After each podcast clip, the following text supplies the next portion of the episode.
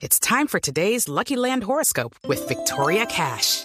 Life's gotten mundane, so shake up the daily routine and be adventurous with a trip to Lucky Land. You know what they say. Your chance to win starts with a spin.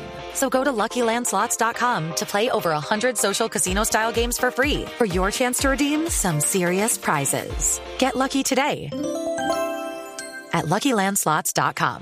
Available to players in the U.S., excluding Washington and Michigan. No purchase necessary. VGW Group. Void or prohibited by law. 18 plus. Terms and conditions apply. 3 de la tarde, 33 minutos. Les habla Paola Santofimio y estas son las noticias más importantes a esta hora.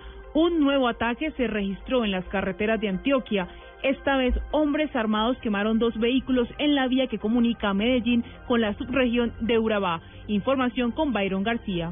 Los hechos ocurrieron entre Dabeiba y Mutatá. Según lo explicó el alcalde de este último municipio, Jaime López, hombres armados obligaron a los ocupantes de un bus de servicio público a descender y posteriormente atacaron el automotor con ráfagas de fusil. Lo mismo hicieron con un vehículo tipo furgón. Dos carros quemados hasta el momento, un bus, un bus de Sotourabá y un, y, un carro y una jaula particular. Y que hay enfrentamientos entre ejército y, y, el grupo pues, que hizo ese proceso allá. Pero eso más que todo fue en el municipio de Dabeiba a lo que está cerca pues a, a Mutatá. Ambos carros quedaron incinerados sobre la vía, aunque aún no se confirma qué grupo armado cometió el crimen. Las autoridades recordaron que en la zona hay presencia de las FARC y del ELN. En Medellín, Byron García, Blue Radio.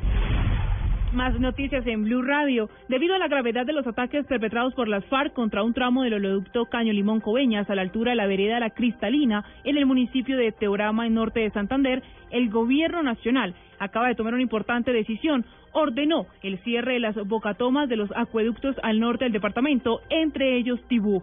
Esto como consecuencia de la grave contaminación que se registra en el río Catatumbo tras el ataque. Precisamente sobre estos mismos hechos, la empresa Ecopetrol inició ya las acciones necesarias para superar la emergencia e impacto del medio ambiente en norte de Santander. Indicó Ecopetrol que se instalaron dos puntos de control operativos en la desembocadura de Caño 5 y los amanes sobre el río Tibú, con el fin de contener el crudo derramado. Estamos atentos a la decisión que pueda tomar la Sala Penal de la Corte Suprema de Justicia en el caso del coronel en retiro Luis Alfonso Plazas Vega sobre si ratifican o no la condena de 30 años de prisión proferida en su contra por la desaparición de 11 personas durante la retoma militar en el holocausto del Palacio de Justicia.